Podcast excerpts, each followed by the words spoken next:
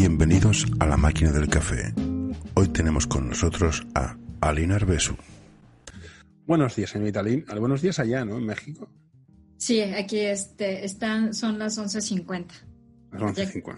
Joder, de sábado. Sí, de sábado. Eh, ¿También tenéis el cambio de horario este absurdo?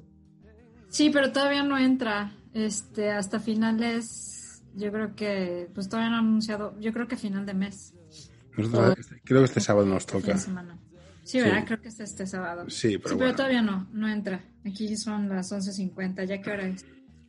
Aquí son, espérate, ¿qué hora es? Las, las 7 casi. 6. Vamos a ponernos serios.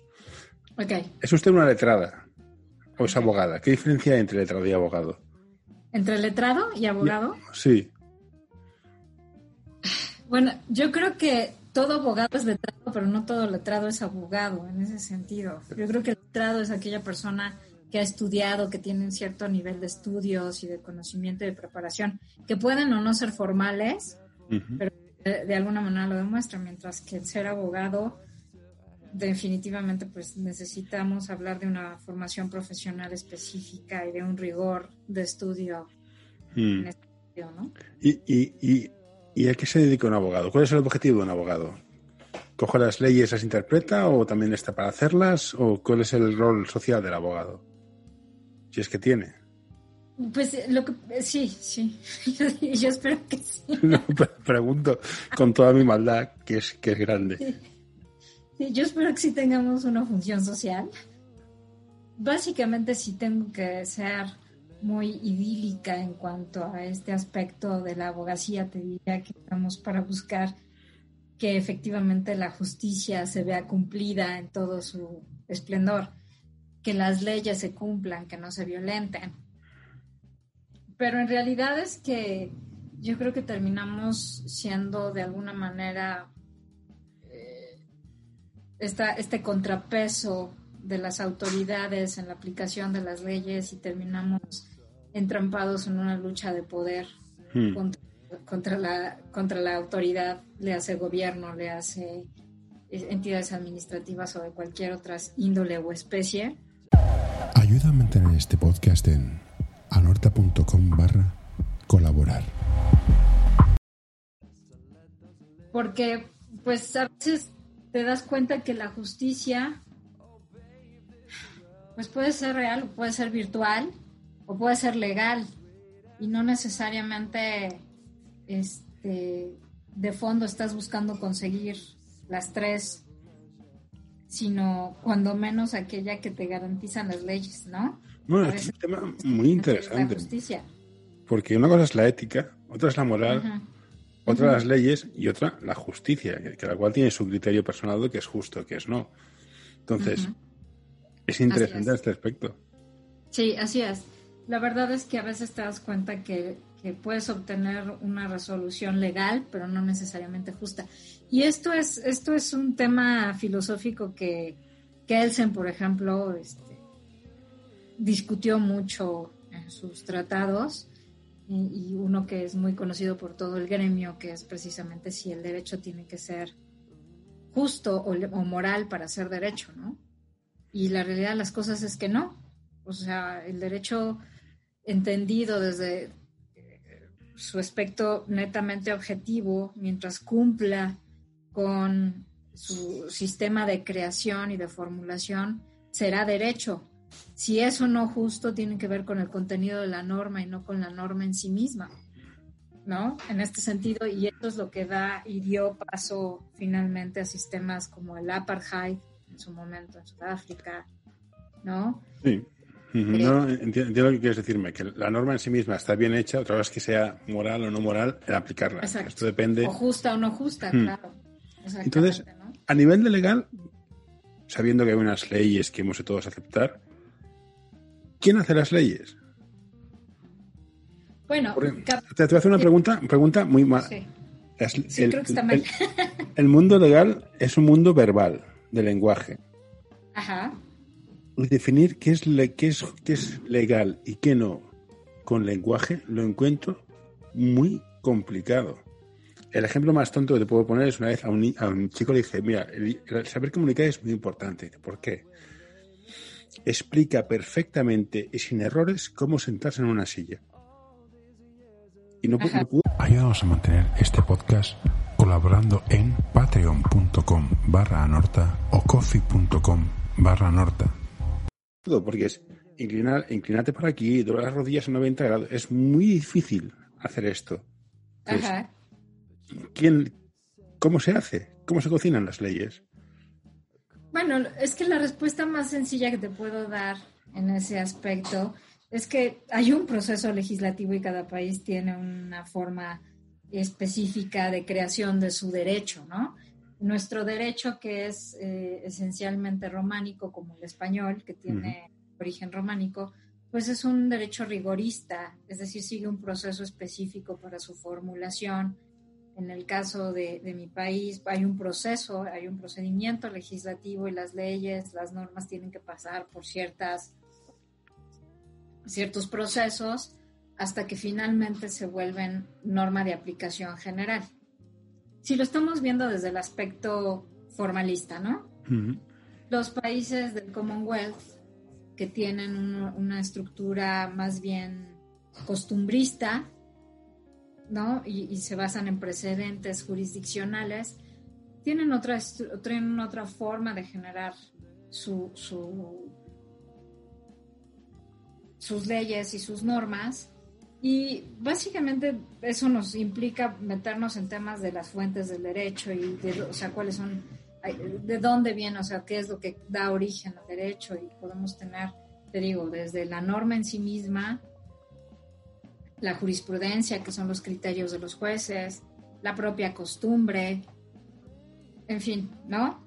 Este, hay, hay varias fuentes que dan origen a la norma per se el contenido, la realidad es que el contenido, pues se va, se va dando conforme a la realidad social del momento, porque la, lo cierto es que las leyes se van formando para las necesidades eh, de cada nación, si lo vemos en el país, este, en el momento histórico que están viviendo en ese día, ¿no?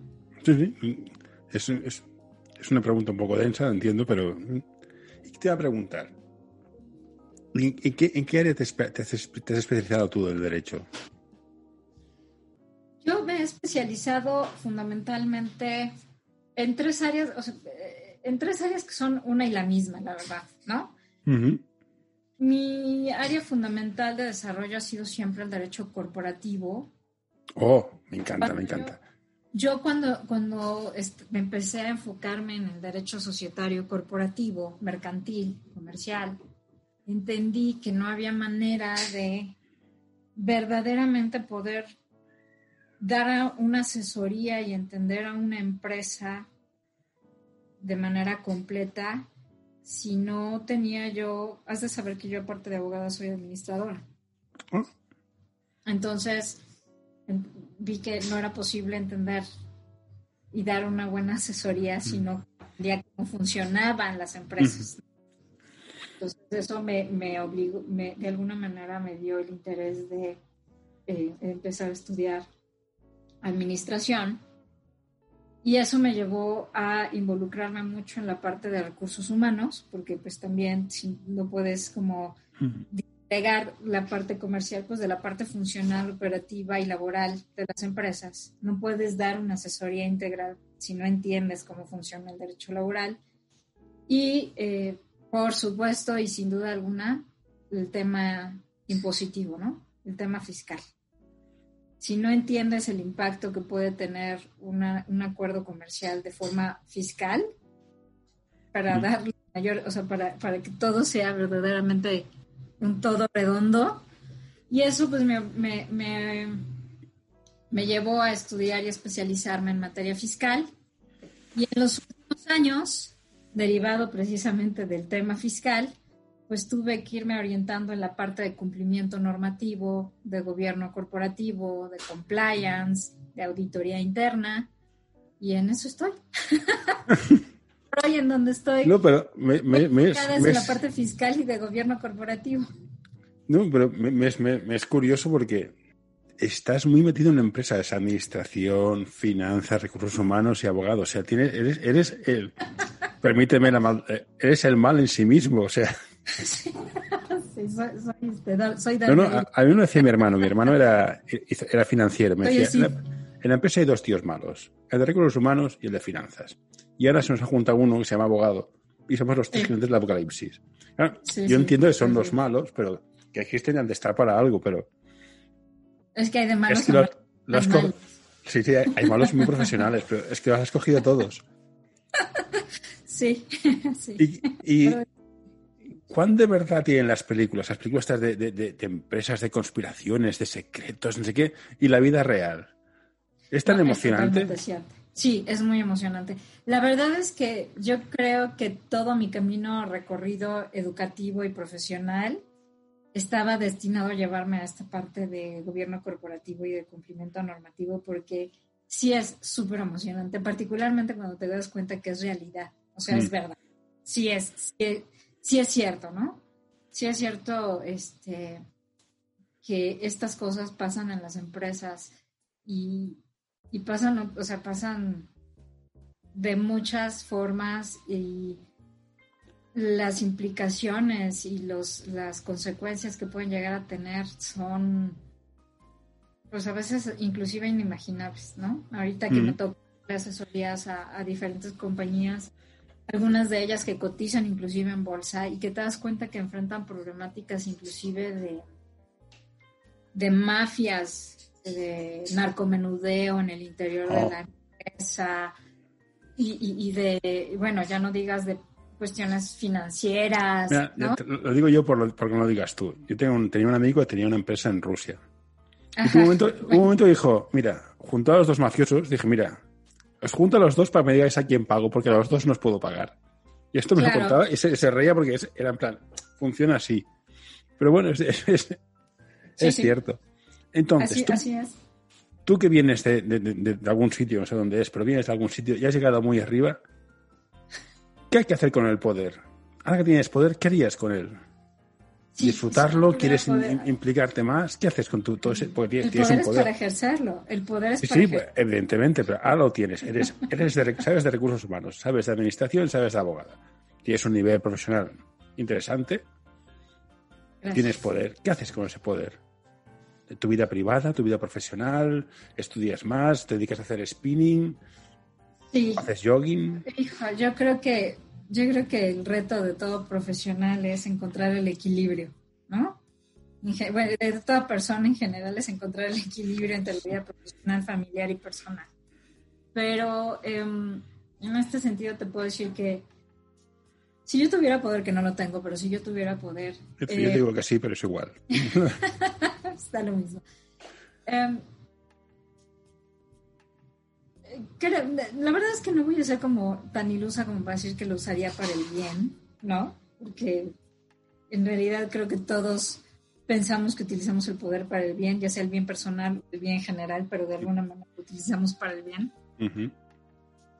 Y yo creo que a mí me gusta hacer bien las cosas, entonces ese poder verdaderamente estaría utilizado, cuando menos para estoy haciendo esté bien hecho. hacer bien las cosas cuesta mucho tiempo, ¿eh? Cuesta mucho tiempo. Mucho tiempo, o sea, el 20, el, el 80% del tiempo se gasta en hacer el 20% para hacerlo perfecto. Es, es agotador, o sea, ole tú. Sí. Yo no, yo no tengo esa paciencia, yo soy mucho más relajado. Sí, sí, bueno, hay, uno entiende también que hay ocasiones en la vida en que tienes que dejar que las cosas fluyan y este caigan solitas donde tienen que ir cayendo. Pero pues eh, parte de ser abogado es ser un poco obseso y obsesivo y controlador en ciertos esquemas. Entonces, y además tener una mente maquiavélica, lo reconozco, ¿no? O sea, tenemos que jugar al abogado del diablo y pensar en todas las posibles consecuencias. Sí. Entonces, no, no, que es algo que me chocó mucho cuando yo entré en el mundo, el mundo legal a conoceros. Claro, yo vengo, yo vengo del mundo de la psicología, de que todos somos buenos, somos amigos, somos a rosa abrazos. Todos somos felices, sí, sí, todos nos queremos. En plan, quizás no, quizás sí, pero voy a pensar que quizás tú estás pensando que yo pienso que tú has pensado lo que podemos pensar juntos. me estás agotando, me estás matando, quiero tomarme un café contigo, ya está. Vaya, tengo doble intención, es, es muy agotador. Es muy agotador ser abogado. Claro, y yo entiendo que al final tu profesión te define, te, hace un poco como eres. Claro, tu vida, tu vida es. ¿Tú crees que tu profesión te define o ya tu personalidad define tu profesión? Yo siempre he sido muy, muy, muy, muy, muy de. Cuéntame qué te pasa. Yo, pienso que la gente es maravillosa una a una. Cuando los pones todos juntos salen cosas muy raras, pero una a una la gente es estupenda. Y te puedes, divertir un montón. Hay gente mejor, gente peor. Claro, los abogados y su estructura. Claro, yo hice, yo una hice un máster, un MBA, un Master in Business Administration. Y ah, mira qué bien, aquí los departamentos, el flujo, no sé qué. Llegué al mundo legal y es una especie, dices, ¿dónde? sois un mundo diferente. Que está muy bien, que queda muy bien, pero claro, teniendo en cuenta que sois los que definís el sistema operativo del mundo, que los que dices, estas son las leyes, sois la leche. Sí, yo decía, yo, yo creo que, y recuerdo haberte comentado en algún momento que, que mi marido decía, ¿no? Que somos mercenarios. Pues eso, todos, ¿eh? Sí, no, no, pero nosotros somos mercenarios maquiavélicos y que tergiversamos el lenguaje y que le otorgamos un significado completamente diferente a las palabras. Vaya, que no hay forma de vencer a un abogado porque siempre el abogado va a encontrar cómo darle la vuelta a la, a la retórica y la mente es más torcida en ese sentido, ¿no? Sí, pero bueno, atender psicólogo te dar un abrazo, eso siempre consuela. claro, el psicólogo Ha de haber de todo. No, pero es verdad, porque, claro, este, es que es curioso. Entonces, ¿qué te va a decir? Me comentó un compañero tuyo que tu familia es artista. Tengo, tengo, sí, tengo una mitad artista. Bueno, en realidad todo. ¿Qué, ¿qué pasó? ¿Qué se estropeó? en todos lados. o sea, porque no, sé, no, no, bueno. No sé qué a ver, eh, hay, hay, un actor que se llama, creo que era James Wood, que es actor. El tío, está, el tío estuvo en el, en el MIT, o sea, era, era, un crack. Sí. Mm. tiene además uno de los IQs más altos registrados. Sí. Tiene 180, una cosa así. Sí, bueno, pero el tema de la inteligencia. Mira, yo tengo una amiga que me dijo una frase que es cierta. Están los, los inteligentes, que nunca hacen nada porque están pensando, y los listos. el mundo es de los listos. El mundo de los listos. Los inteligentes están bien para decorar, pero no hacen nada. Tú, muy bien, ciertamente. El mundo es de los listos, no de los inteligentes. Ah, sí. Cierto. Sí, James Wood es, actor, sí. Y buen actor, por cierto. Sí, sí, sí, pero hace tiempo que no le veo en ninguna película. Ya, ya tiene tiempo, como que se retiró ya mm. no sé, a lo mejor, a mejor era el villano, era el villano por tenía una voz poderosa. Me gustaba mucho al, Shooterland, Donald Shooterland, que tenía una voz me encantaba. Sí, sí. pero, pero el, el, el, James Wood siempre hizo papeles así como de corrupto, malo. Hmm. Bueno, a lo, mejor, a lo mejor tuvo poder y dice, voy a hacer lo que me gusta hacer, que es que os den a todos, me voy a casa a componer con una canción, una guitarra y ya está. Eh, claro, bueno, seguramente tendrá, tendrá una capacidad impresionante para resolver problemas, seguro la vida la tiene resuelta en eh, casi en todo, ¿no? Bueno, yo creo que esto de los problemas es muy, muy relativo, porque es como el chiste que el malo, ostras, se me ha muerto la mujer, oye, a mí se me ha estropeado el boli, vaya, vaya día que tenemos los dos. Cada, uno tiene, cada, uno tiene, su punto de vista sobre los problemas. Toda la vida pues te afecta de diferente manera, estoy de acuerdo. Hmm. Así es. Bueno, te decía, bueno, no, no sé qué pasó, bueno, no todos. Yo tuve, tuve ahí algún momento de debilidad en donde sentí el llamado de la vena artística, pero no cuajó. Ya no, no se dio, entonces me, me, me decanté por el lado oscuro y este, lo disfruto. Bastante. Bueno, es, es, dice que es más divertido el lado oscuro. Sí, los villanos somos más, más divertidos. Bueno, somos, sí, no, la, la, la gente súper buena es muy aburrida. Muy. Muy. O sea, porque, de hecho, en, en psicología, creo que en psicología hacían test que para ver si la gente mentía o no, ponían preguntas de si había sido malo, si había robado habías hecho. La gente que contestaba que no, era más probable que mintiera, porque todos hemos hecho algo ilegal en algún momento dado en nuestra vida. Lo digamos en público o no. Claro, por supuesto. Mm. Estoy de acuerdo, completamente. Así es, pues te decía que, que, sí, efectivamente, por el lado paterno, mi abuela este, pues es, eh, fue una estrella ahí bastante cotizada en su momento en los años 40 y 50. tiene ahí su relativa cuota de fama y ha pasado a los anales históricos en, la, de la época del cine dorado mexicano. Y por la parte familiar, sin tanta relevancia todavía, pero también tengo ahí varios, varios que se han decantado por la vena artística y tienen ahí músicos principalmente que se han dedicado a, a ese tema. ¿Y es, es pesado te estar a la sombra de, de alguien tan famoso? ¿La fama pesa? Oh, tú eres la nieta de no sé quién. No, yo soy yo.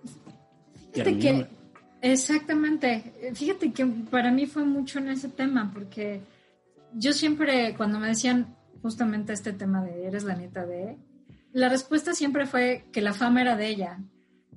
Hmm. Esa es su fama porque ese es su trabajo. Mi chamba es completamente, mi, mi fama es propia. Sí. Entonces, en ese sentido, como que no, nunca.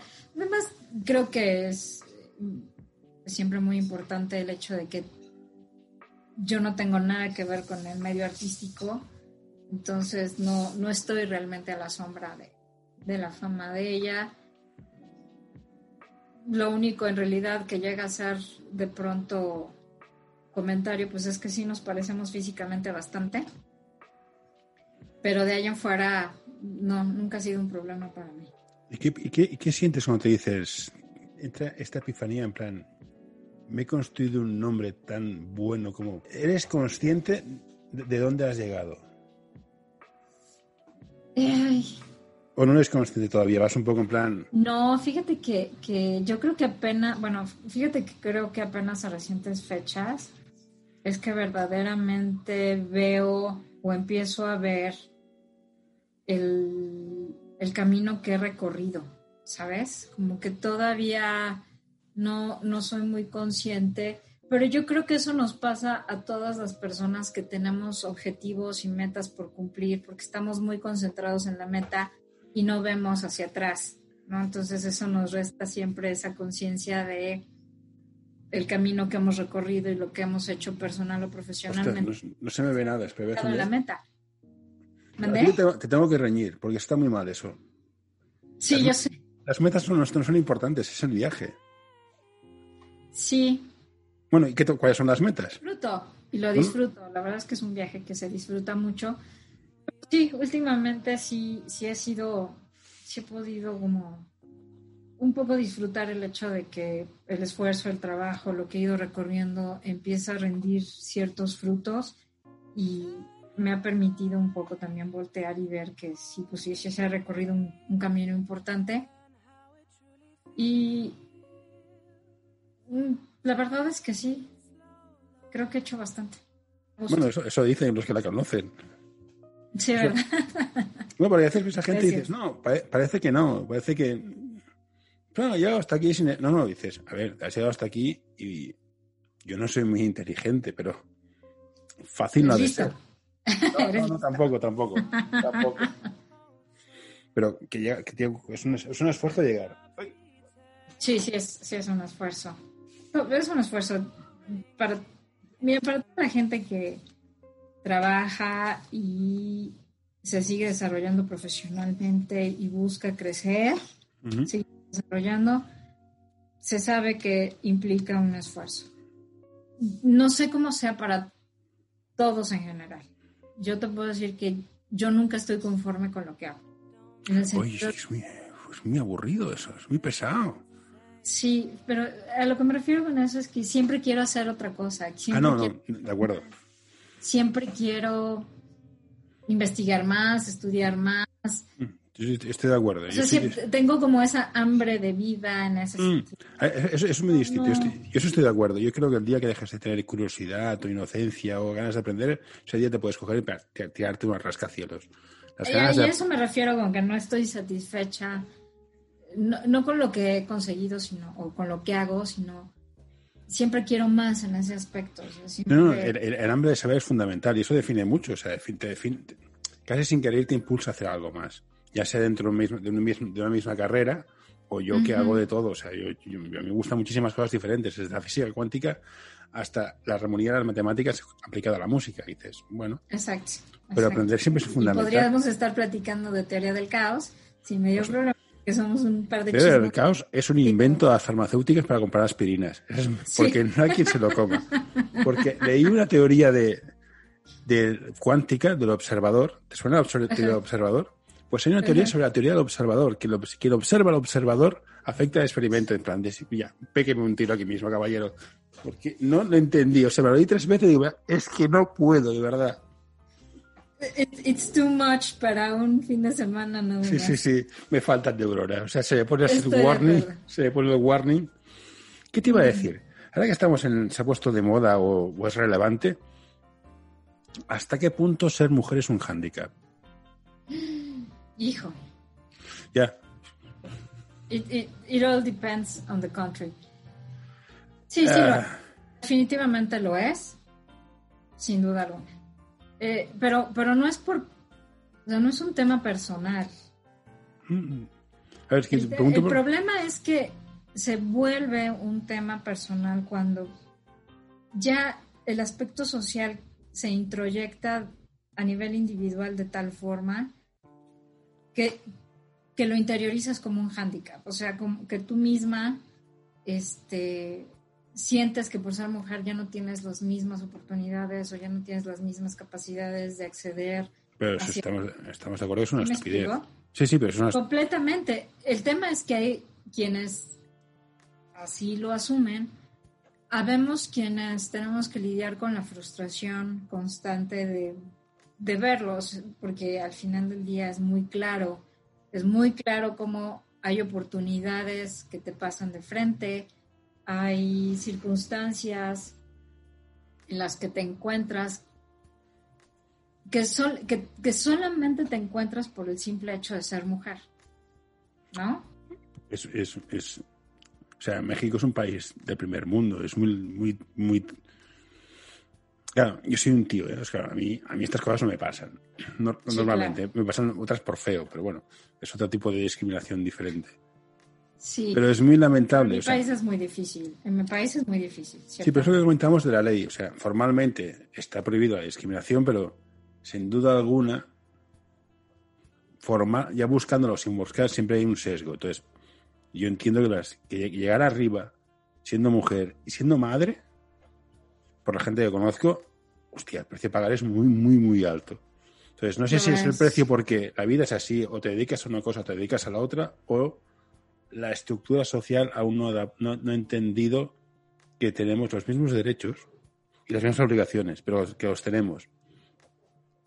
Mira, te voy a decir, por ejemplo, una cuestión que yo siempre eh, he utilizado como, eh, la redundancia, como, como ejemplo de lo que estamos diciendo. Um, estaba yo platicando con, con un colega a raíz de toda la problemática pandémica que se ha suscitado.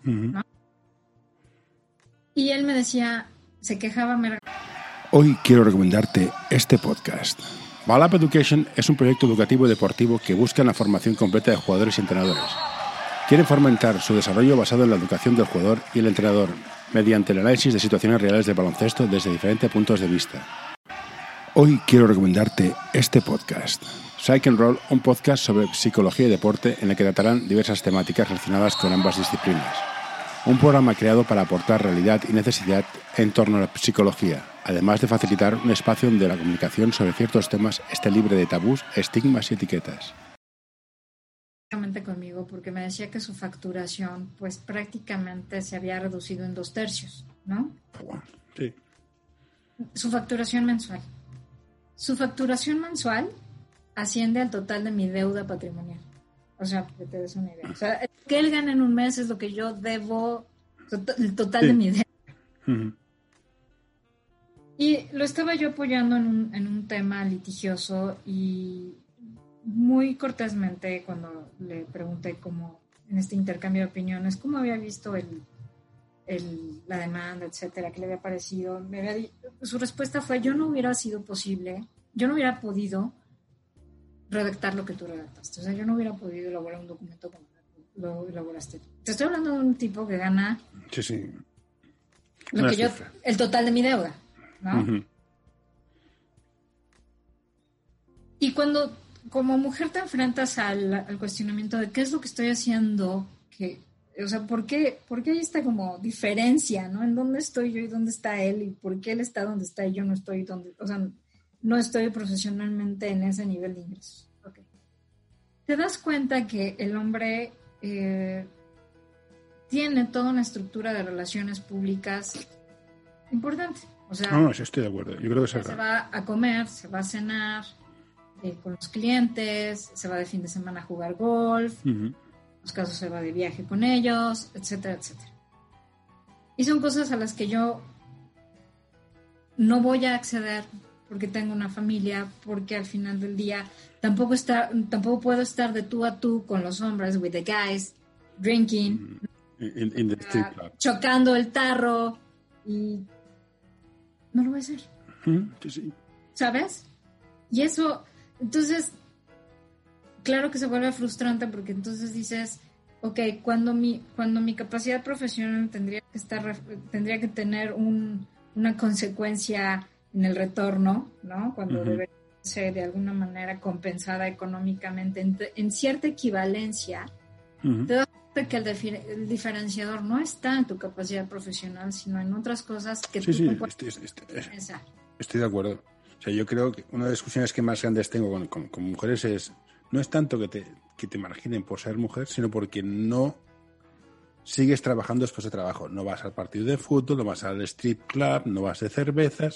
Tú te vas a casa a cuidar a tu hijo. O sea, claro. Lo sé porque a mí me pasa. Yo, yo se me cae el bol y me voy con mis hijos. Pero es una cuestión social. Pero aquí mi pregunta es, tenemos a la, Lagarde, presidenta del Banco Central Europeo, Ana Patricia Botín, presidenta del Banco, Banco Santander. Llegará un momento, se cambiarán las tornas y las redes de contacto serán femeninas y o estás en el círculo seas chico o chica, o no entrarás? A ver, ¿veremos ese cambio o ese equilibrio en los dos sectores? Bueno, sí. Porque Las, mujeres algo harán también, ¿no? Yo espero que sí. Bueno, ya finalmente Nueva Zelanda tiene una un, presidente mujer y, ha enfrentado las crisis del país que se le han venido, que se le vinieron. Y muy bien, además. Muy bien, y con bebé en mano, ¿no? Y eso, pues, mm. de alguna manera ha empezado a establecer una cierta diferenciación. Y bueno, sí, yo creo que conforme las mujeres empiezan a tener una mayor eh, publicidad en este tipo, por, publicidad me refiero a que se vea, sea más público su participación en este tipo de, eh, eh, sectores como la política, como los negocios, como, como el gobierno, etcétera, podremos empezar a hablar ya de un que, exista la posibilidad de un mayor equilibrio, ¿no? Yo creo que es muy claro, no pretendemos que los hombres se comporten como mujeres ni las mujeres. No. O sea, boys will be boys y girls will be girls, ¿no? Y tenemos preferencias y gustos completamente diferentes. Y si los hombres quieren irse al bar, se van al bar. Y si las mujeres quieren irse a tejer macramé, nos vamos a tejer macramé. Y no, no somos más o menos por ese hecho eso no debe determinar la equidad o la igualdad entre nuestros roles, ¿no? Mm, no, estoy, de acuerdo. A mí lo que me, molesta mucho es que o entras en el juego del rol social fuera de la empresa o no llegas. Así Entonces, si tú dices, yo trabajo nueve horas y me voy a casa, no vas a entrar, seas chico, chica o astronauta.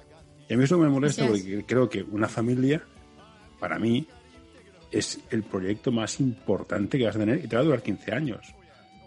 O más. Sí, sí, o más. Entonces, Sí, es correcto. No quedas, no vienes, vamos a tomar una cerveza. no, porque voy a jugar a mi juego a la básquet o a mi hija jugar a hacer lo que tenga que hacer, me da igual.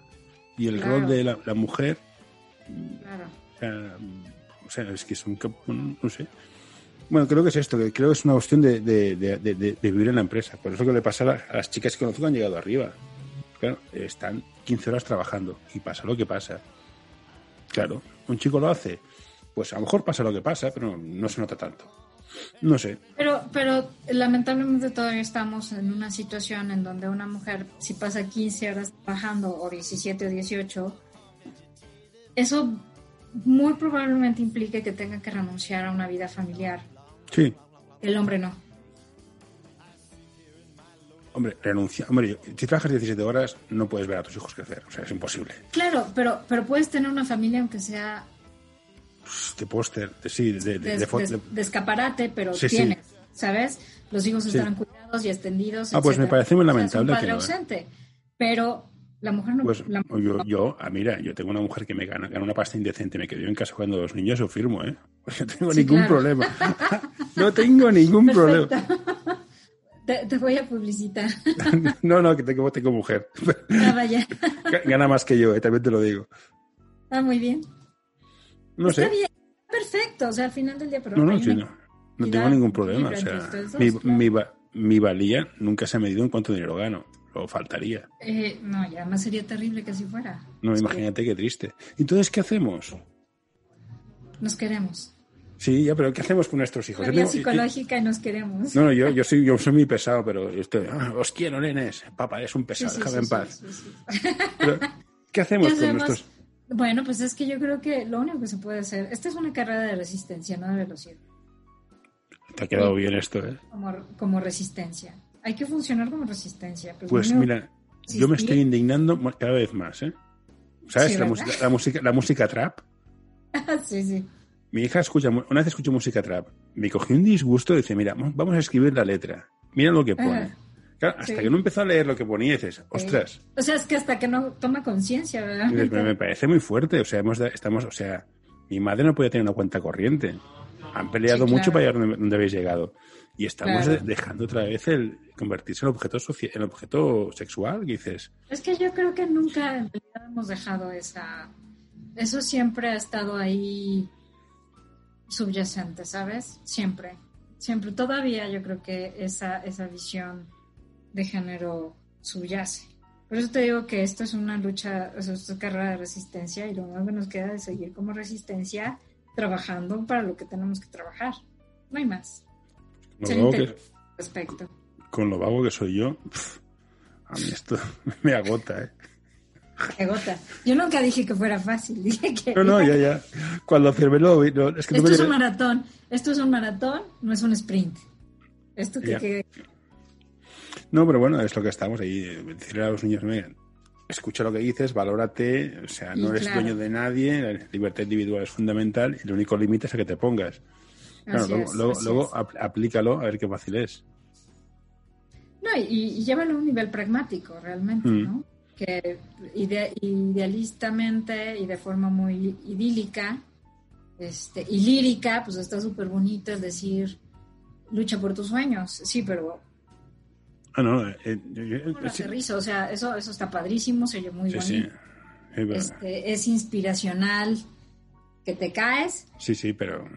Luego, ¿no? Porque no, es, es, igual que la frase de si quieres... Que tú oye, déjame, sueño, ¿no? Lucho por mis sueños. Y... Sí, pero es la misma frase que si quieres puedes. Hombre, si, si quieres puedes, pero lo que has de poner para llegar no te lo cuento, ¿eh? Claro, claro. ¿No? Y la realidad es que no siempre si quieres puedes. Por eso no, no, eso, es, mentira. Yo, yo, quisiera ser Michael Jordan y no va a ser posible. Claro. Soy demasiado bajo, pero juego igual de bien. Claro. ¿eh?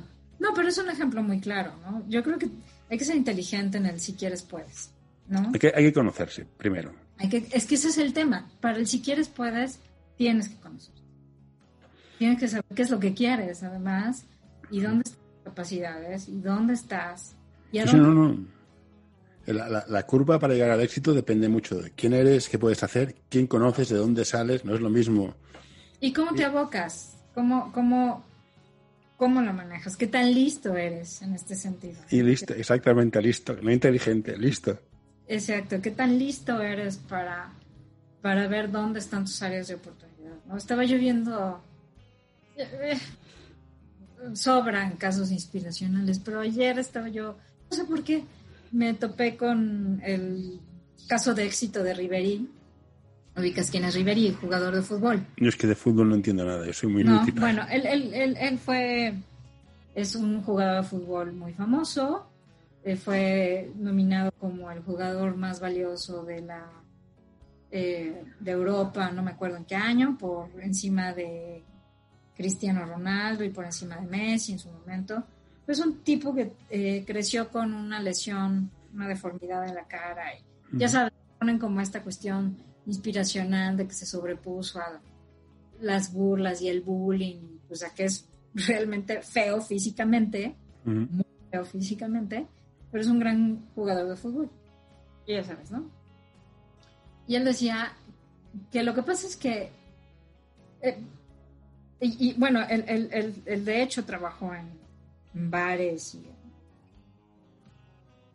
en puertos y cosas, o sea, tuvo trabajos así, en menial job, ¿no? Trabajos así de bajo nivel y pobre y sobreponiéndose a, a cuestiones de el abandono de sus papás, lo dejaron en orfanatorio, en fin. Entonces el caso es que él se superó a sí mismo y hoy por hoy es el jugador number one. Ok, padrísimo. La verdad es que yo creo que este hombre se dio cuenta que tenía un talento para el fútbol. Y no es que cuando, cuando hablamos de esta persigue tus sueños y si quieres puedes, yo no sé si él, si hubiera querido ser un CEO de una compañía, hubiera tenido el éxito que tuvo como futbolista. Ya, pero es que, sí, quítale el talento del fútbol, ¿dónde estaría? ¿Mandé? Quítale el talento del fútbol, ¿dónde estaría? Si no tuviera el talento del fútbol, ¿dónde estaría? Sí, ¿no sería, ¿no sería una historia? No, vendería. Sería una historia, no vendería. Él se dio cuenta de quién era, dónde estaba su talento y que eso era lo que podía explotar. Mm. Y además me gustaba, lo apasionaba, porque además también es cierto, yo puedo ser todo un talento a lo mejor musical, ¿no? O poético, como escritora, o ser un genio de las matemáticas, y encontrarlas francamente aburridas, y que no me gusten, y que no sea ese mi y mi pasión. Sí, no, no, puede pasar. Pero Yo creo que lo que dijiste es, es cierto en ese sentido. No es solamente este, porque quieres, puedes, sino tienes que conocerte, saber que, dónde están tus talentos y, maximizarlos y explotarlos. ¿No? Yo creo que sí. Ana, pregunta, pregunta tonta. No hay preguntas. Legalmente para que este mundo sea mejor que lo que encontramos. ¿Qué hacemos legalmente para que este mundo sea mejor que lo que encontramos? Yo creo que seguir trabajando por mantenernos en el objetivo fundamental de buscar que el derecho siempre promueva la justicia. O sea, yo creo que sí vale que busquemos que el derecho sea justo, que busque la protección de los derechos humanos, la dignidad humana, la protección de los intereses de, de la sociedad como sociedad. Yo creo que en ese sentido, si hacemos buenas leyes y leyes que sean justas, que sean realistas, que sean objetivas, que, protejan los derechos, los intereses de la sociedad.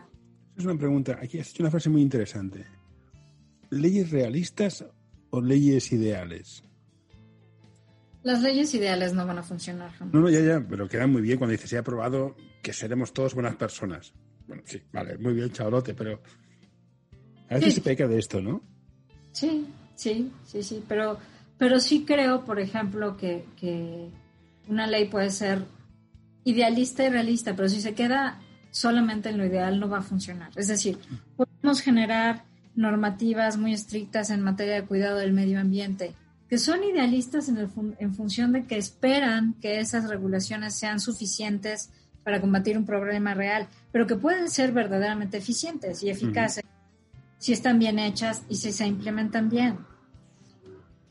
Nosotros siempre, me acuerdo mucho que era una de las cosas que siempre eh, varios profesores recalcaban y tiendo a estar muy de acuerdo con ellos, es que el problema cuando menos en mi país, pero sé que es un problema generalizado, el problema en realidad no es de leyes, es de hombres y de los hombres que hacen las leyes. Porque normalmente las leyes están hechas para los intereses de los hombres que las hacen. Bueno, es un pensamiento poco, poco, poco, poco optimista, pero mira, te hago una pregunta en este sentido. Los médicos es una profesión es una profesión triste porque lo ideal es que no existieran. Sí, claro. Y los abogados es lo mismo. Así es. Porque, pero es peor porque si no existieran, nos mataríamos. Entonces no sabes qué es peor, no existir o existir. Y bueno, eso, eso vaya, eso lo, analizamos tanto y a profundidad en filosofía del derecho, y entonces habrá quienes sean, se decanten por una eh, posición muy al estilo de Jean-Jacques Rousseau, ¿no? Este, este y ya vemos los que estamos del lado de Thomas Hobbes y decimos el hombre es el lobo del hombre y hay que controlarnos porque si no nos despedazamos entre nosotros. Sí, sí, no, yo estoy, yo estoy contigo, ¿eh? A, la, que coges confianza, las cosas van mal. Así es, así es, así es, exactamente. Así es. Así es, así es, así es.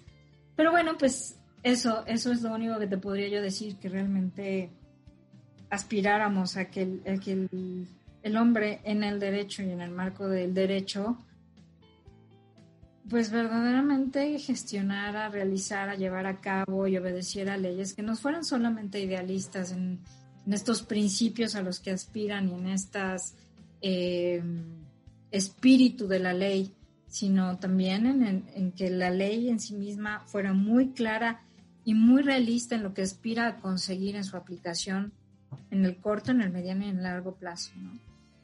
Yo soy muy liberal en el sentido de que no deberían haber leyes que impidan mi libertad individual, pero soy también muy consciente de que una de las cosas más poderosas que es ese el sentimiento de pertenencia. Entonces, cuando te sientes perteneces a un grupo, te preocupas por él.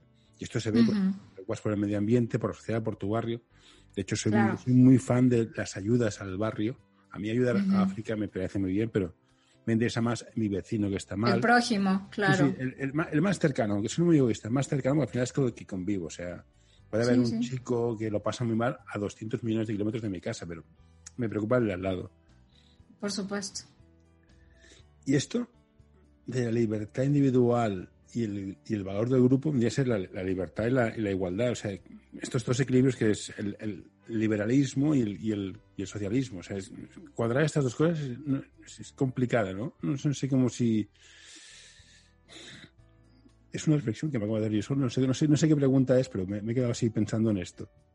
Sí, claro. Es, bueno, también es una pregunta filosófica. ¿Hasta dónde llegan las libertades del otro, no? No sé, es que libertades y llegan las libertades del otro. Claro, sí. Esa es mm. una acción filosófica de fondo. Mi socio es filósofo, con lo cual, entre el filósofo y el psicólogo, bueno, el, estudiante de psicología. Una tertulia. Vamos, Entre ustedes dos. Te, reirías un montón. Seguro sí. ¿Y Seguro, estoy deseando aprender para, para hacernos unas risas. Sí, sí. Entonces, la pregunta ya para acabar, porque no te quiero entretener, que tienes cosas que hacer más importantes que hablar conmigo, es ¿Qué hicimos mal los españoles cuando fuimos allá? Porque tú vienes a Estados Unidos, ostras, está que lo tira. Y claro, de México para abajo es, es un solar. ¿Qué, hemos hecho mal? ¿Qué hicieron mal los españoles cuando vinieron acá? A es que eso es un tema histórico. Entonces, es muy interesante cuando, cuando te enteras del chisme histórico, pero el chisme histórico real, no el chisme histórico que te ponen en los libros de texto, ¿no? Entonces, hay que empezar por saber, o sea, por, por estar conscientes de que cuando ustedes llegan a eh, territorio americano, ni siquiera eran un estado como tal, seguían siendo feudos, o sea, seguían siendo reinos unos para otros, o sea, no tenían una estructura organizada, eh, unitaria, eh, vaya, seguían siendo, este, y, ni siquiera eran una, sola monarquía, o sea, eran, eran feudos, eran reinados en un territorio este, no del todo bien organizados.